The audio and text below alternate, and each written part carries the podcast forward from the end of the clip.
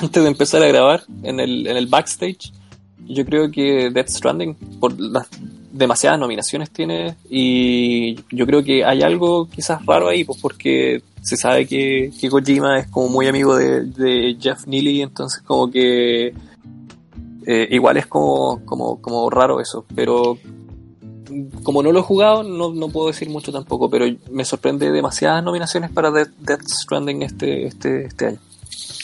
Mira, yo se lo hubiera quitado a Death Stranding y se lo hubiera dado o a Disco Elysium o se lo hubiera dado a, como conversamos antes, a 5 que fueron también dos heavy hitters, si queréis hablar de AAA, ya. A lo más, Death Stranding se gana como el juego más anticipado porque nadie sabía qué carajo era y mucha gente está, está deseosa de ver lo que hace Kojima.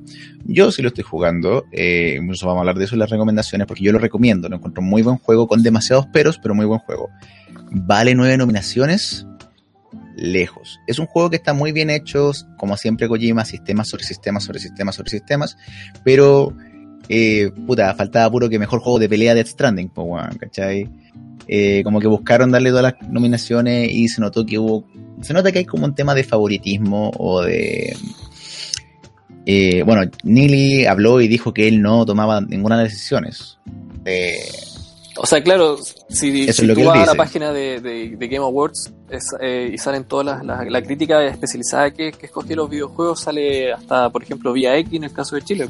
Y no sé, pues Level Up en México o en Argentina hay dos medios, en Bolivia, Perú. todo el mundo siempre hay, hay críticos especializados que, se encarguen de esto, pero igual me sorprende. a, ti igual me imagino que te sorprende que, no esté nominado, pues igual se sabe que es un buen juego. La crítica lo, lo le dio su visto bueno y, y, de hecho creo que ni siquiera está nominado en Acción Aventura. Mm, mm. Y, y Shooters creo que tampoco, entonces como que es raro. Es raro, es raro. Y, y, cuando Microsoft hace algo bueno, igual hay que decirlo y ponerlo como en, la palestra de las cosas importantes, ¿no? Y decir que sí, hicieron un buen trabajo y que probablemente es el camino a seguir con las exclusivas si quieren tener un buen, buen inicio de ciclo la, la, próxima generación. Em, bueno, pero un poquito de contexto, los que no lo sepan, eh, Geoff Kingley, que es como la, la, cara visible y creo que es el, el, owner de la marca de Game Awards, de Game Awards, el creador. Bueno, el, el, creador, más que nada el productor y creador, él es muy, muy, muy, muy, muy amigo de Kojima, tanto así que eh, creo que hasta con Kojima le da vergüenza lo mucho amigos que son. Sobre todo esa vez de como ven su no y lo, y lo dejaron botado con Konami y no sé qué, y poco menos que quería que todos lloráramos. Súper, súper extraño. Eh, lo que sí creo es que eh, yo creo dos cosas. Creo dos cosas que son igualmente factibles. O Geoff Kingley también escoge a la gente él que hace las reseñas y son, todas personas como del mismo, son todas muy akin, ¿cachai? Son todas muy del, mismo tipo de gusto, etcétera, etcétera. O, que yo creo que es lo más probable, la prensa no terminó de Death Stranding. Hay una reseña en particular, y esto yo lo, yo lo quiero conversar para ver si armamos un, un, pequeño pseudo tema con esto. Hay un juego en particular que a mí me gusta bastante que es eh, eh, Darkest Dungeon. Darkest Dungeon es un juego difícil y es un juego que es muy entretenido por las primeras 10 horas. Luego se vuelve un tedio y se vuelve algo bastante complicado. Yo lo sigo jugando, pero como es un, dungeon crawler, que es un, bueno, es un juego, es un juego de rol eh, procedural. Entonces el juego es muy largo, muy, muy largo. Pero yo jamás veía en el footage, por ejemplo, en el footage de la gente, nunca veía yo eh, eh, los enemigos más difíciles, ¿cachai? Porque yo digo que hay un meta, todos hablaban como del meta del juego, que era como partes, entrenas gente, se te muere, los entrenas de nuevo y vuelves a empezar. Yo encuentro que es partes, entrenas gente, avanzas, te mata una tortuga, todo tu, equipo más bacán, one, y tenés que volver a reentrenar, one, y desinstalar el juego. Ese es el meta de Darkest Dungeon. Entonces, si lo miramos y lo extrapolamos a muchas más eh, reseñas que hay allá afuera, mucha gente busca el click, busca el click, que es una cultura que tenemos nosotros como la internet de la inmediatez, em, en el que decimos, no, ¿sabes qué? El juego Kojima es la raja y toda la cuestión. Y ha sido el boom de noticias. Pues, ¿Cuántos clics genera esa cuestión? Yo pude haber sacado una reseña, digamos, jugando como tres días la weá sin, sin llegar hasta pasar el tutorial. Porque, chiquillo, el tutorial de Death Stranding son tres capítulos. Eh, y claro, y doy, doy mis cosas ahí y el juego no, no se termina, con, conmigo hizo clic, hay con gente que no hace clic, ¿cachai? Pero yo encuentro que Death Stranding hoy en día, por eso es que digo que o la gente que lo reseñó no lo terminó, em, o todas eran aquí en amantes de, de Kojima, o justamente eh, tenemos un problema de ética, de ética periodística que yo encuentro que va más por ese lado y la gente se va por el, por el, por el like más fácil. ¿Y por qué lo digo? Porque yo creo que la ausencia de Gears of War tiene más que ver con el hecho de que la prensa de, Microsoft también ha sido mala. Ha sido muy mala la prensa de Microsoft y cuando Gears salió y se estrenó, que ya fue... Bueno, ya ha pasado tiempo desde que se, se estrenó Gears. Y no fue un juego como tan tan replicado como lo fue, por ejemplo, Resident Evil 2, que podríamos, podríamos mostrar que ese otro lanzamiento de comienzos de este año. Eh, entonces la gente tiende a olvidarse, el, recordemos que seguimos la inmediatez y yo creo que vamos por ese lado, por ese lado de que... Gear 5 igual tuvo su, su atención, o sea, es un título bastante importante para la plataforma de Microsoft, pero, pero como dices tú, o sea, Death Stranding yo creo que acarrió más el tema de, de qué saber de qué carajo se trataba este juego, pues y la gente también hasta último estuvo tratando de, de entender de que, hasta último, antes de su lanzamiento, estuvo tratando de entender de qué se trataba, o sea hasta creó la Tokyo Game Show cuando Kojima ya mostró como un gameplay ya significativo, 50 minutos creo que mostró. Eh, ahí la gente ya pudo como darse cuenta para dónde iba la cosa, pero eh, igual eh, yo lo veo más por el lado de la injusticia ¿no? y que nadie me, me, quite la idea de que quizás por ahí debe haber una reglín porque partimos, partamos por la base simple, o sea, como la, la, navaja de Ockham, la, explicación más simple siempre va a ser la, verdadera eh, Kojima es amigo íntimo, intimazo de, de Geoff Niley, ¿cachai? Y, y es como obvio que ahí hay algo, o sea, eh, no sé ¿qué, qué, validez también tendrá el medio crítico de, de, la industria de los videojuegos como para elegir sus nominados y todo el tema. No creo que sea así como tan tan escrutinado o tan tan Mira, yo, yo, lo por duro como lo son los, los Oscars. Yo, yo hablo por, por Chile que tengo harto cariño, conozco un par de personas del equipo de, de Vía X, pero también sé cómo trabajan. Entonces, eh, o sea, lo sé por temas de pasillo, cómo se trabaja, aquí la industria en Chile somos muy chiquititos eh, y estamos todos aglutinados, así que... Lo otro es que igual se sabe que... Profesionalismo hay poco en Chile y en Latinoamérica y en el mundo el profesionalismo es contado con los dedos. Igual se sabe también, como dices tú, que la prensa no se termina en los juegos y los lanza con puntaje a los sitios donde donde acumulan estos como Metacritic, donde acumulan puntaje y todo el tema, pues entonces eh, hay, todas las reseñas en realidad también son, son muchas, muchas veces subjetivas, tú pruebas el juego, lo, lo juegas, no sé, por unas 10, 15 horas, si el juego es de mundo abierto, es largo, y de ahí en adelante sacas tu reseña, pero no, no necesariamente lo, lo, tienes que terminar.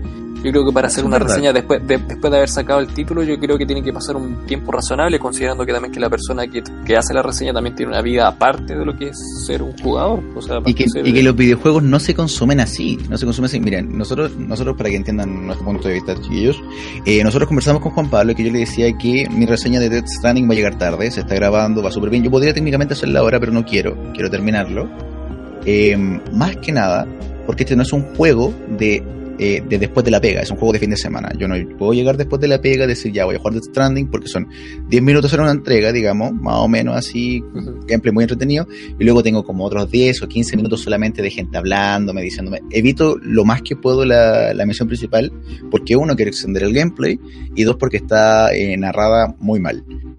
Lo cual, experiencia. es, es, una experiencia. Eh, los sistemas sobre sistemas de Kojima son excelentes. Yo no tengo nada que decir con eso. Incluso estoy muy fascinado con el juego y es un juego de nicho. Pero ustedes, cuando ustedes compran un juego como adultos responsables, sobre todo juegos de mundo abierto, juegos largos, ustedes no juegan un fin de semana en Burnout, ¿cachai? Y, y terminan el juego y dicen, ya, me gustó, no me gustó uno usualmente los juegos que nosotros jugamos. No se eh, trata de ruchar el juego tampoco. Exactamente, no se trata de ruchar. Entonces tú vas día a día jugando y eso va cambiando a medida que pasa el tiempo, que tanto queda el juego dentro de tu cabeza o no. Entonces, em, ese, ese es mi problema hoy en día a nivel muy personal con, la, con las reseñas que están, que están andando. Lo lo que me lleva justamente al tema de Dead Stranding. La gente que va a intentar rushar el juego se va a aburrir si están buscando otra experiencia, porque es un juego de nicho. Es un juego de nicho, no merece nueve nominaciones y juego del año. yo lo sacaría. No es un juego rápido como de acción, como lo es, por ejemplo, un, contendiente que podría ser eh, Control o como podría ser Sekiro. Claro, que son juegos más de, acción o acción RPG que, que, incluyen mecánicas más rápidas, donde tú tienes que.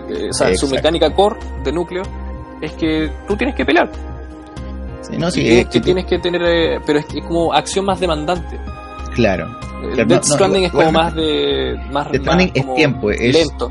quema tiempo, quema tiempo Death Stranding. Tú llegas, yo lo juego y yo digo, ya, esta mañana yo voy a jugar, digamos, unas dos horas, una media hora, incluso con mi pareja al lado mío, supone de repente escuchar las canciones. La producción del juego es muy buena. Pero es un juego de nicho. y el avance tampoco es significativo. O sea, mira, la mejor comparación que yo podría hacer con eso es con Mario Odyssey. Mario Odyssey, no sé si tú sabías, Super Mario Odyssey se diseñó para que, por ejemplo, los jugadores pudieran obtener lunas eh, eh, tan fácil como en una sentada de, juego de 15 minutos. O sea, las lunas son súper fáciles de obtener y en, momentos muy cortos de como de ráfagas de juego, de, tiempo jugado.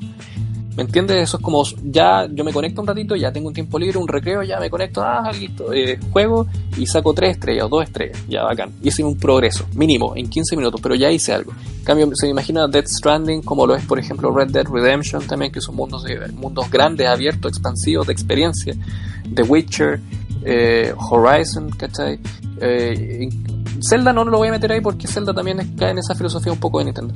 Pero son, son, esa es como la, diferencia grande que hay, en que por ejemplo Mario Odyssey es como algo de, de, de, cortas ráfagas de juego donde tú progresas, aunque juegues muy poco, pero progresas algo. Y Death Stranding es como más ya una experiencia, una experiencia de juego en donde tú progresas lentamente, pero el progreso a la larga en su tiempo va a ser significativo. Lo que habla también de un juego más adulto. Obvio, porque un entramado, un entramado narrativo más, más complejo. O sea, Super Mario Odyssey. Todos sabemos que es lo de siempre. Es lo de siempre. O sea, Bowser rapta a Peach y Mario tiene que ir a salvarla. Punto. Se acabó. Pero Death Stranding. Al final me gustó más de la mayoría de los juegos de, Mario. Pero claro, Death Stranding son cosas que no es para la inmediatez, ¿cachai? No es para el mundo de la inmediatez. Hasta Kojima lo ha dicho, la gente que juega mucho shooter no le va a gustar este juego, o sea, con un poquito de soberbia también ese hombre. ¿Para qué, le, para qué lo vamos a andar, andar guiando? Claro, ¿para qué, para qué, para qué lo, eh, ¿para qué lo disculpamos, cachai? Sí, sabemos que el hombre tiene un ego, un ego infladísimo, pero, pero claro, entonces que hoy día hablamos de que, eh, por ejemplo, hagamos un ejemplo bien burdo, lo más probable es que los Oscars tengan un contendiente súper extraño y atípico que va a ser The Irishman, que a nosotros nos gusta mucho el cine. Eh, aquí pasa lo mismo, porque, es como, ya empezamos, em, porque tiene que romperse el favoritismo de, los Oscars, por ejemplo, con, el cine tradicional, porque existen nuevas plataformas y aquí es lo mismo, tenemos que cortar un poquito el favoritismo con Kojima. Eh, yo no le quito de Stranding todo lo bueno que ha hecho. Es para mí un juego, uno de los mejores juegos que he jugado este año pero no es el mejor juego del año. y eso también, eso también, cae, eso también cae dentro de tus recomendaciones como para ir yéndonos como para también ese tema, para ir tocándolo un poquito. Ya, eh, yo creo que ahí nos pasamos a las recomendaciones. Mi primera recomendación, justamente gracias por el segue y por el, por el corte tan, tan abrupto, pero eh, no, se agradece. Este hombre medita, es un buen hombre. Eh, ya, mi, primera recomendación del año, eh, tirando lo que estamos diciendo, con toda, toda la, la, basura que le echamos encima, sigue siendo Death Stranding. Death Stranding, déjeme decirle que es un juego para los que le gusta el micromanejo, un juego para las personas que eh, o están con Euro Truck Simulator y empiezan a andar y poner un podcast debajo, o a la gente que le importa mucho el tema de cuánto control tienen ellos dentro de los videojuegos. Eh, lo bueno de Death Stranding no es para nada cargarte, ver como cuántos kilos y, van a ser el peso. Hay un botón que hace eso por ti. Tú apretas triángulo, hay un botón que hace eso por ti. ¿Dónde está la, la magia? El clip que hace para mí Death Stranding es cuando tú vas tantas veces entre distintos refugios, ciudades, etcétera, entregando cosas que ya te sabes los caminos de memoria, ya entiendes por dónde tienes que ir y por mucho que los paisajes sean todo piedras y pasto, o piedras y tierra, o piedras y nieve, por mucho que sean eso, me di cuenta de que mirando videos por YouTube, ¿cachai? De, gente que había reseñado el juego, que estaban haciendo opinión del juego, me di cuenta que yo sabía exactamente dónde estaban en el mapa, a ese nivel. Entonces, mucho de hacer, a mí me encanta como la cartografía, por decirlo de los videojuegos, el, yo ir haciendo rutas, etcétera, etcétera. Y mm, cuando el juego finalmente se abre, es una maravilla. Empiezas a tomar eh, puentes que hacen unas personas, como que harta gente se empieza. Se nota cuando todos están intentando construir las carreteras, que son más fáciles. Eh, pero donde el el juego falla, yo lo encuentro. Primero es un juego de nicho. Lo que dije, lo que dije no les gustó si alguien llega y les dice, no, es que lo que pasa es que no he jugado más allá de las 10 horas, en el capítulo 3 se pone súper bueno, si ustedes para el capítulo 3 no les gusta el juego, no les gustó. Revéndanlo, regálenselo del hermano chico, los amigos, préstenlo, lo que ustedes quieran, pero no les gustó, así tal cual, porque la historia no es mejor. Este juego también tiene todo lo bueno de Kojima, porque es un Kojima desatado. Tiene todo lo bueno y todo lo malo. Los sistemas sobre sistemas, muy bien trabajados, excelente. Luego, hasta orinar es un sistema de juego. A ese nivel. Eh, Kojima desatado me suena como mira un Kojima salvaje aparecido. como, obvio. es que. es que lo que sucede es que ya no tiene un contenido de producción, ¿cachai? Un, productor por detrás que esté eh, pegando hachazos por todos lados. Las historias de repente se extienden a un nivel. Hay, hay cinemáticas que yo no entiendo. Yo entiendo que Kojima siempre ha hablado exageradamente. Es un tema japonés, la sobreexposición es un tema muy japonés. Pero cuando llegamos ya a cinemáticas que tienen que ver con Norman Reedus caminando en una habitación vacía, hablando con alguien que le está hablando de algún lado y él como mirando para todos lados, porque eso no pudo haber sido, digamos, que yo esté caminando y le estuvieran hablando por este pseudo códex que tiene. Entonces hay, decisiones que yo tomo que son de dudosa calidad, sobre todo porque quería hacer el juego más una película. Pero eh, el juego en sí es bueno. Que yo le critico todo lo que no es el delivery. Y con Delivery quiero decir cuando te enfrentas a los BTs, que son estos tipos fantasmitas, estos Death Stranding, ¿cachai? Que, y los combates son bien malos a todo esto. Y las mulas, las mulas son eh, gente que te va a robar las cosas. Esas son las, las más grandes mecánicas del juego, la gente que te roba las cosas y te empiezan a atacar y tú tienes armas no letales contra eso. Todo eso está bien, está súper bien. Incluso hoy día me, me atacó gente en un camión, golpeé a dos y me robé su camión entretenidísimo. Eh, hay vuelcos que uno puede hacer y están permitidos. Te permiten muchas cosas, mucha libertad. Lo mismo que Metal Gear Solid 5. Pero hay secciones obligatorias de combate. Sobre todo jefes. Y primera vez que digo esto, pero Kojima creo que es la primera vez que saca jefes tan malos. A ese nivel. Eh, son todos el mismo jefe y todo lanzar granadas y... Porque no, hay, mucho no hay mucho que decir ahí. Eh, lo que tampoco justifico para nada es la presencia de los actores. Son muy buenos actores, hacen la pega súper bien. Pero yo me pregunto, ¿podría haber contratado a alguien de la industria de videojuegos en vez de este actor hollywoodense? Y la mayoría de veces la respuesta es sí. Incluso se nota mucho la diferencia cuando llega Cliff y cuando entre como como, ah, como hace la pega Troy Baker, digamos, y como la hace Norman Reedus. Eh, como ustedes saben, Troy Baker es uno de los profesionales más cotizados dentro de la industria de los videojuegos. Bueno, trabaja en videojuegos, anime, películas, muchas cosas. Em, y en el momento que apareció, se robó la pantalla. Y se robó la pantalla, ¿por qué? Porque él sabe cómo se tiene que hacer la comunicación dentro de un videojuego. Por mucho que nos parezcamos las películas, la comunicación es muy diferente. Entonces, eh, por ese lado, yo, con todos esos márgenes, con todas esas precauciones, yo recomiendo, recomiendo eh, Death Stranding, es la locura desatada de Kojima. ¿Es un mejor juego? No, ese título todavía le queda a Metal Gear Solid 3, pero sin duda no es una catástrofe como Metal Gear Solid 4. Bueno, igual se escucha bastante interesante, por ejemplo, las mecánicas del juego. A mí me llama más, más que nada como que estoy en esa etapa, ¿sabéis que Eso es lo que hablábamos la otra vez, como que ya pasáis un, cierta, un cierto umbral en tu vida en donde ya como que la historia no es tanto, el mundo no es tanto, sino como que lo que en donde cae el juego, como el núcleo del juego, donde está como lo entretenido, lo que hace el juego, es lo que te llama la atención. Y en este caso son las mecánicas.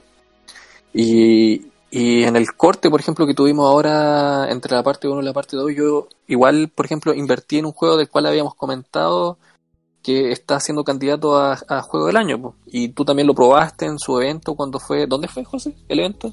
¿Acá en Santiago?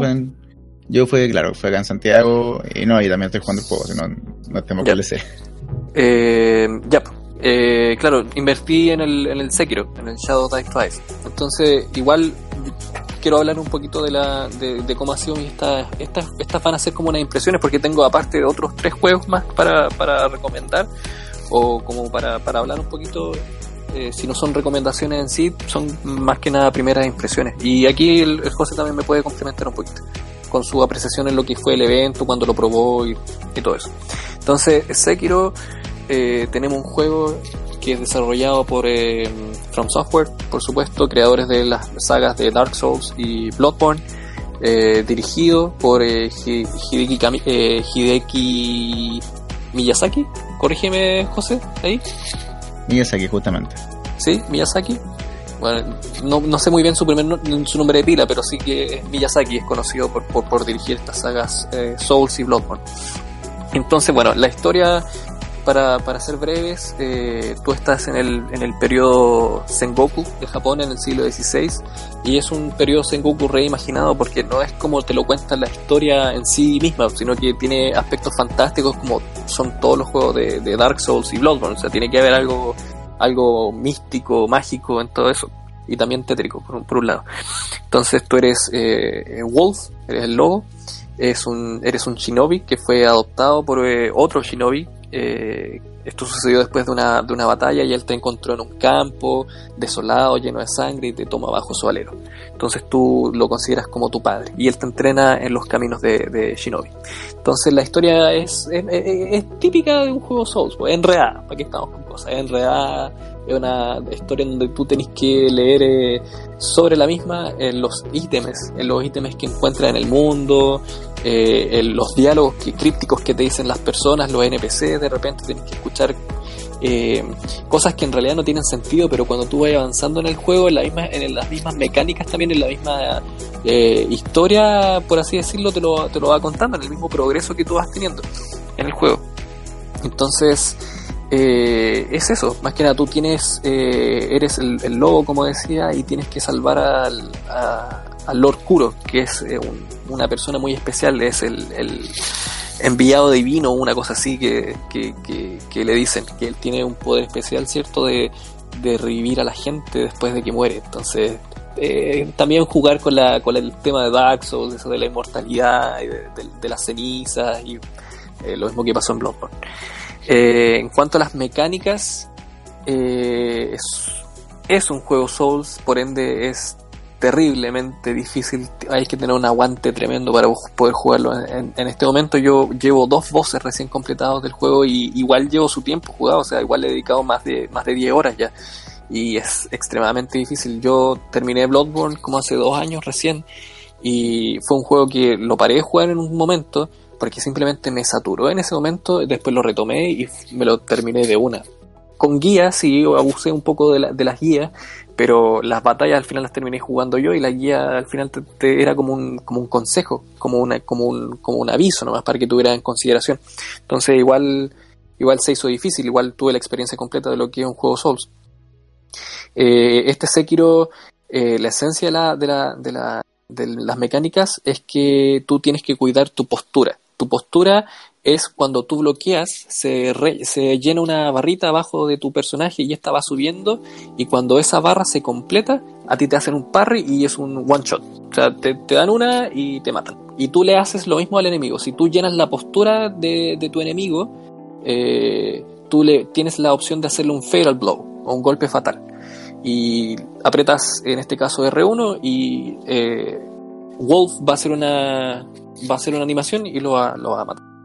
Eh, muchas veces esta técnica de postura, vencerle la postura a tu enemigo, eh, funciona más que eh, acabar con su vida. O sea, tú, si sigues atacando constantemente, porque Sekiro no cuenta con una barra de estamina como lo hacían Dark Souls y Bloodborne. En este caso no existe la barra de estamina, tú puedes atacar cuando quieras. El ojo es tener, el punto es tener ojo con, el, con los parry, por ejemplo, que te pueden hacer, o que tú le puedes hacer al enemigo para que se llene la postura y así tú eh, tengas eh, la opción de darle un golpe fatal a tu, a tu enemigo. Eh, básicamente eso. La dificultad, como ya había hablado, es tremendamente complicada, es, digna de un juego Souls, pero sin la posibilidad, por ejemplo, de, bloquear como lo hacíamos en el Dark Souls, que nos equipábamos un escudo, ¿cierto? Y podíamos bloquear ataques de repente eh, de, acuerdo a nuestro escudo, porque nuestro escudo también tenía resistencia. O en el caso de Bloodborne, que ocupabas armas a distancia y el enemigo venía o cargaba contra ti haciendo un ataque, tú le disparabas y tenías el parry. Aquí no, todo es físico, todo es contacto físico. Eh, tienes que tener mucho ojo, lo bueno es que te avisan, de repente cuando viene un ataque fuerte, cuando es un ataque circular, por ejemplo, te avisa que el enemigo se va a agachar, va a sacar la espada de cierto, de cierto lado y te va a hacer un barrido. Y cuando te hace una investida también lo mismo, ya aparece un signo rojo escrito en kanji, escrito en japonés que dice muerte. Entonces ahí tienes que, eh, si es un barrido, tienes que saltar y si es una estocada, tienes que hacer un contraataque de Mikiri, que eso significa como lanzarte hacia él, apretar hacia adelante y círculo, o B en este caso se juega en Xbox, y eh, Wolf va, va como a, va a presionar al enemigo, lo va a empujar hacia abajo, le va a pisar la, la lanza o la espada y le va va a tener derecho, si es un enemigo común, a un Fatal Blow y si es un jefe le va a dañar muchísimo la postura.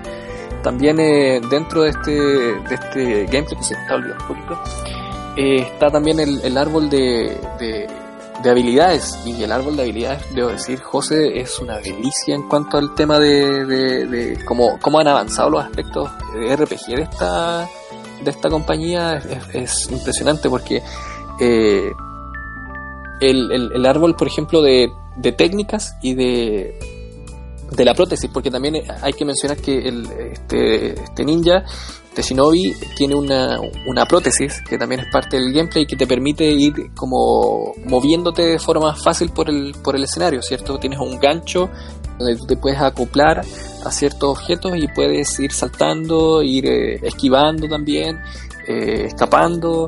Eh, la movilidad en el juego es un aspecto demasiado importante, mucho más que en otros juegos, mucho, muchísimo más que en Bloodborne. Si ustedes creían que Bloodborne era rápido, no han jugado Sekiro, porque Sekiro se queda con el, con el trono del, de del gameplay eh, rápido. Entonces, em, la prótesis que lleva en el brazo izquierdo, esa se puede mejorar también. Y tú vas en el mundo, cuando vas haciendo la exploración, puedes eh, encontrar distintas armas que se pueden ir añadiendo a esa prótesis. Por ejemplo, un churiquén, un lanzallamas o una hoja envenenada, que se, entre, las, entre las tantas que hay. Y las puedes ir mejorando y cada mejora va abriendo otra versión más completa, más compleja de, la misma arma. Y tú puedes eh, ocupar el movimiento eh, que mejoraste, lo puedes seguir ocupando. Pero vas a tener otra, otra función, otra, otra combinación con el, con el botón que tú eh, usas para, para ocupar la, prótesis. Y en cuanto a las técnicas de combate de, de, de, también pues las puedes ir mejorando, puedes ir mejorando, por ejemplo, cuánta cantidad de objetos tienes en tu inventario, de estos para lanzar, por ejemplo, como los, los este, eh, si se acuerdan, por ejemplo, las balas en, en, Bloodborne consumían un ítem, bueno, aquí también, pues consumen un ítem, los churiken, el lanzallamas también consume ítems, entonces eh, todo eso se, se, se puede ir mejorando.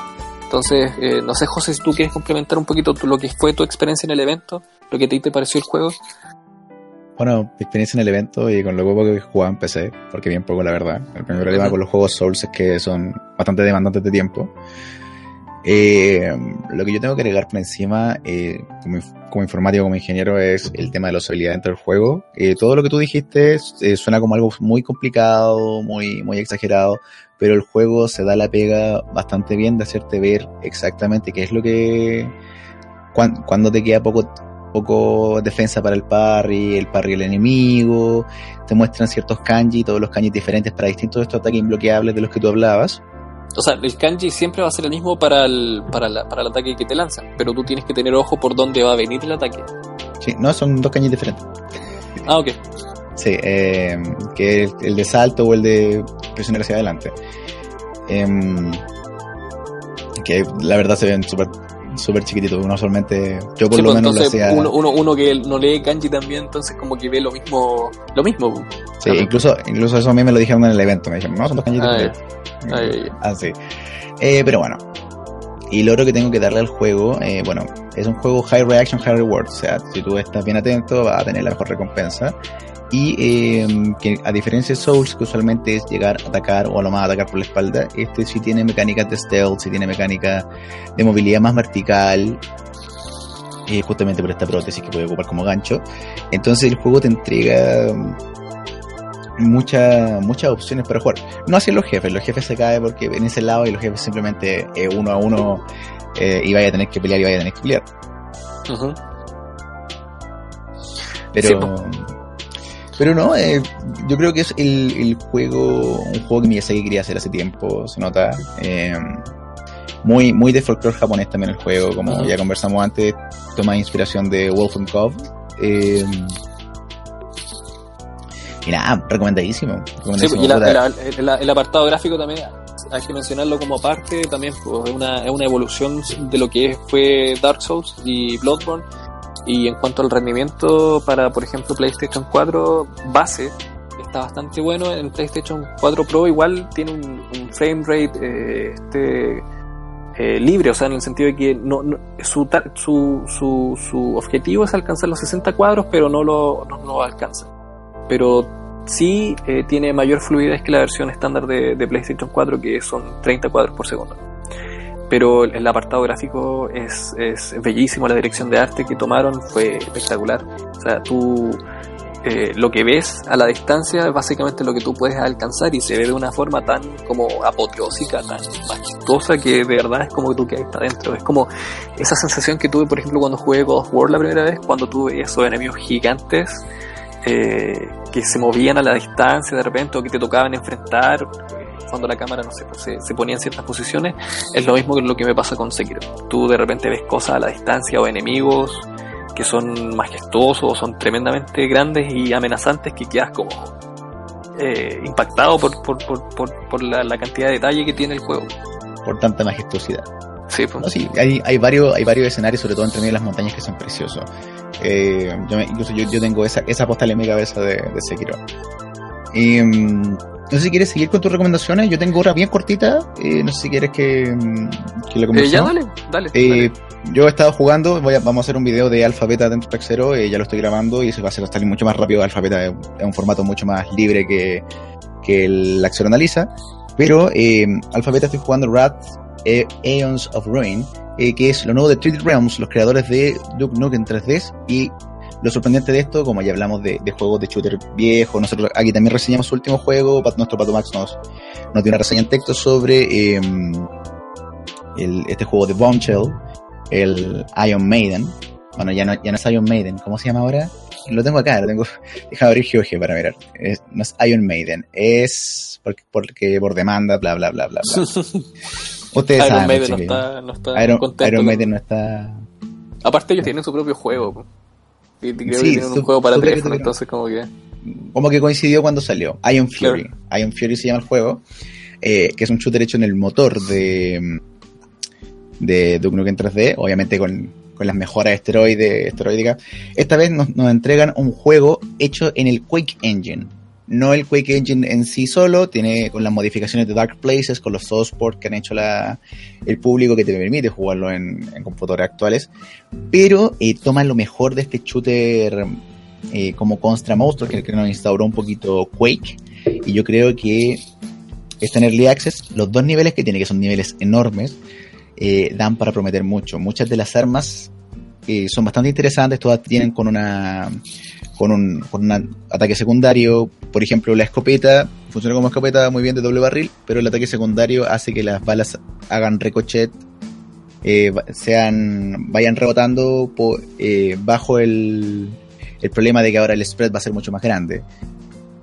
Em, la misma arma de melee con la que partes, em, aparte de atacar puedes hacer un ataque cargado que te impulsa hacia adelante y tú lo puedes ocupar para movilidad dentro del aire, en el piso, moverte un poquito más rápido. Incluso eh, quiero ver más o menos cómo, cómo explotan esa mecánica, que es bastante interesante. Y asimismo la, la, bueno, la lanza colmillos que se llama, que es básicamente la nail gun de Quake.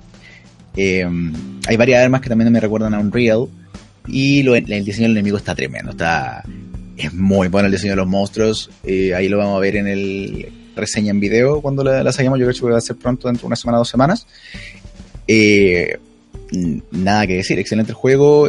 Está en Early Access. Échenle un ojo eh, para cuando salga. 3D Realms haciendo cosas con el Quake Engine, el primer Quake Engine. Eh, um, si bien decían que Dusk, por ahí escuché por ahí que Dusk era como el Quake 2 que nunca tuvimos. Este es como una función entre Quake y un poquito de mecánicas de movimiento de Unreal, que Unreal siempre fue mucho mejor que Quake en las mecánicas de movimiento. Pero esto es, esto viene de veteranos del, motor de Quake, del, del Tech, no, ya no me acuerdo qué número era ese, creo que era el 2. Em, pero nada que decir. Si les gusta los shooters antiguos, si les gusta Quake, si les gusta Doom, si les gusta Dusk, por ejemplo, o shooter, shooter de arena, mucho más shooter de arena, busquen Dusk. Dusk, eh, o sea, perdón, eh, bueno, Dusk también. Eh, Wrath Else of Ruin. Está ya en Steam, está ya en GOG. Yo cometí el error, lo compré en Steam, compren los GOG, chiquillos. eh, cometí el error de caliente, la verdad. Pero, eh, nada, apoyen a estos cabros.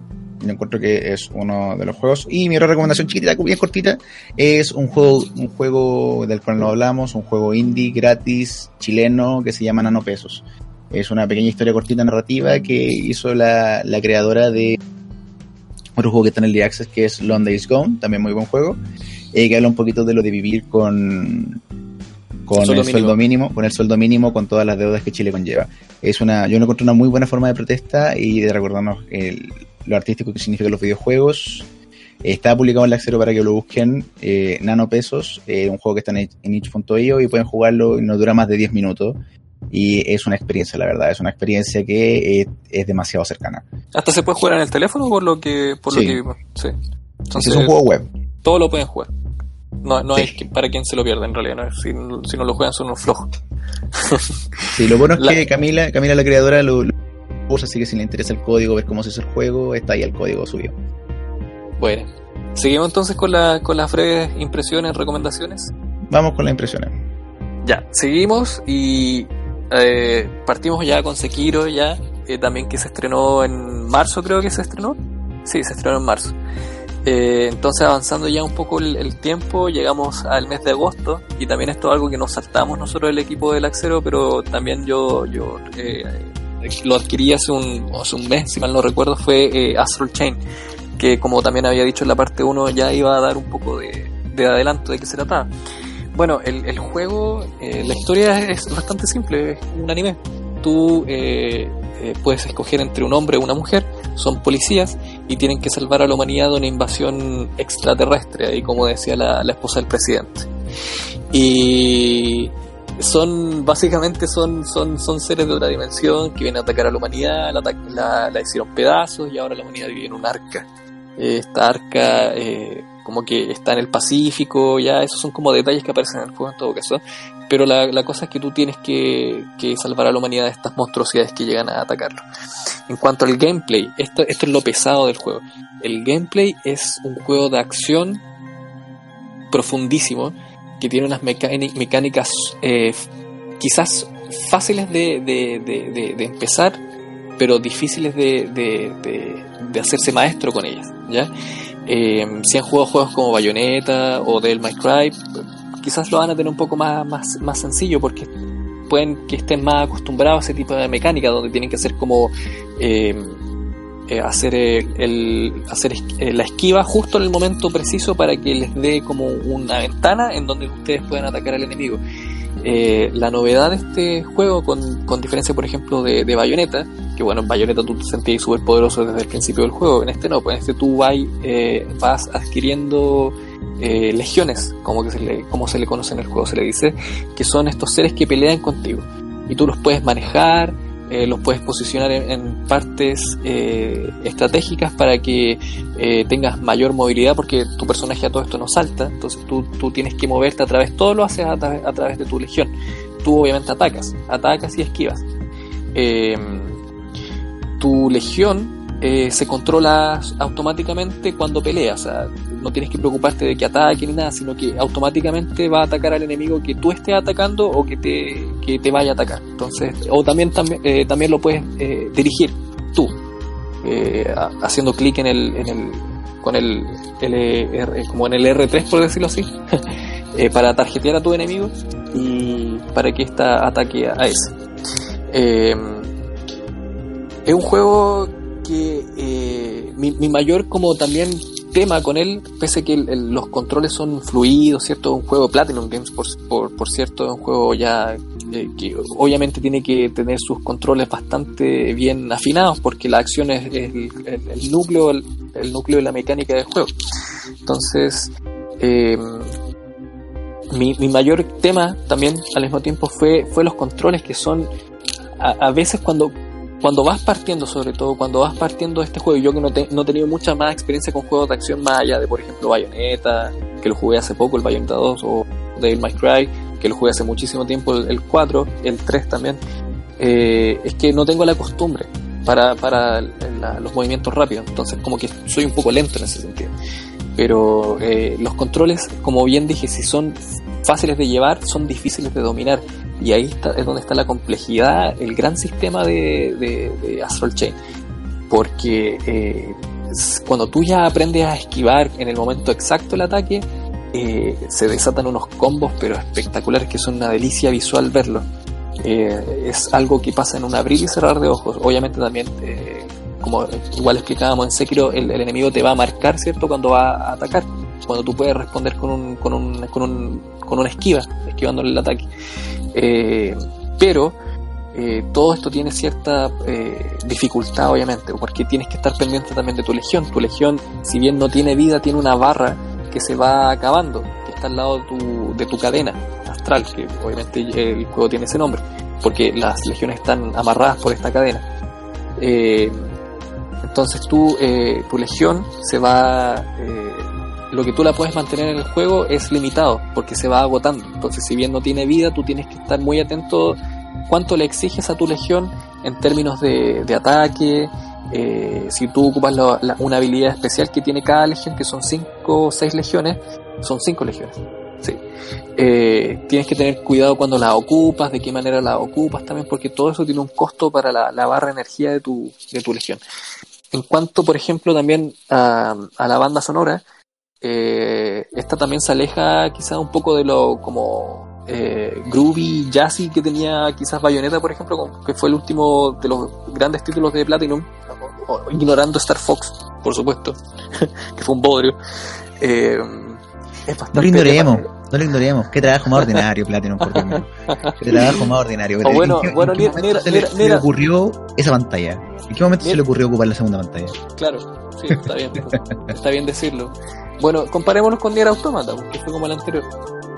A diferencia de, por ejemplo, de Nier Automata, esta banda sonora es como más, más pesada, más rockera. Eh, de hecho, Takahisa Taura, que fue el, director, eh, de hecho, él es, el, es el, diseñador en jefe de Nier Automata y ahora él se convirtió en el, en el director de este juego. Y es un cabro bastante joven, bastante como de, ideas frescas. Y el, juego todo esto también es supervisado por Hideki Camilla. ¿Eh, ¿Cuál entonces eh, tomaron la dirección de, una banda sonora más pesada, más, más rockera. Entonces desde, desde un momento ellos sabían que la música que tenía que ir. Sí. por supuesto, mucho más eh, lanzado el J-Rock. Es bastante buena, bastante eh, pump, como, como enérgica. Como que tú cuando entras en batalla es como que sabes que vas a entrar en batalla y tienes que sacarle la, la misma a, ese enemigo. Eh, bastante, bastante buena. Y, nada, pues es, es, uno de los mejores juegos de Platinum Games. Eh, visualmente es genial, tiene, su, tiene sus altibajos sí en cuanto en cuanto al frame rate en la Switch. De hecho, creo que cuando tú lo pones en, el, en, el, en el dock la consola, como que un poco más empieza a volar porque es demasiado lo que le están exigiendo a la pobre Switch. Pero se ve, se ve, se ve, se ve genial el juego. Nada que si tiene un modo foto, yo he sacado bastante buenas fotos, me la he dado de camarógrafo también en Azure Chain y he podido sacar fotos bastante, bastante buenas. Entonces. Hablando de modo eh, foto, disculpa que te ¿Mm? interrumpa un poco. Hablando de modo foto, o yo soy estúpido, o Dead Standing no tiene modo foto. No lo sé. Y eso es muy extraño para mí. Incluso ahora lo estoy pensando porque lo he estado buscando harto tiempo. Bueno, la interfaz es horrible en Dead Stranding todo esto. pero en un juego con tanto paisaje yo creo que se beneficiaría mucho con, con modo foto. Pero, claro, Kojima. Bueno, también, pues, la, interfaz en Natural Chain también tocándole un poco es, un poquito desordenada.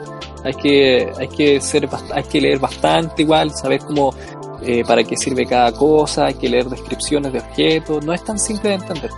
Eh, pero lo bueno es que los tutoriales igual te explican harto y son, son bastante persistentes en ese sentido. Igual como que tratan de aclararte la mayor duda eh, en cuanto al juego, pero igual no es tan simple de seguir la, interfaz. Eso hay que tener ojo.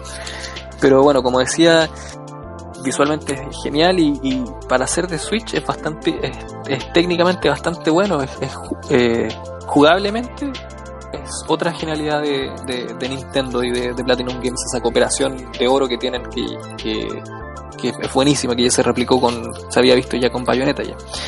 Eh, una vez más, eh, se marca un sistema de combate original, eh, profundo, adictivo y obviamente como habíamos dicho requiere práctica y tiempo para llegar a dominarlo.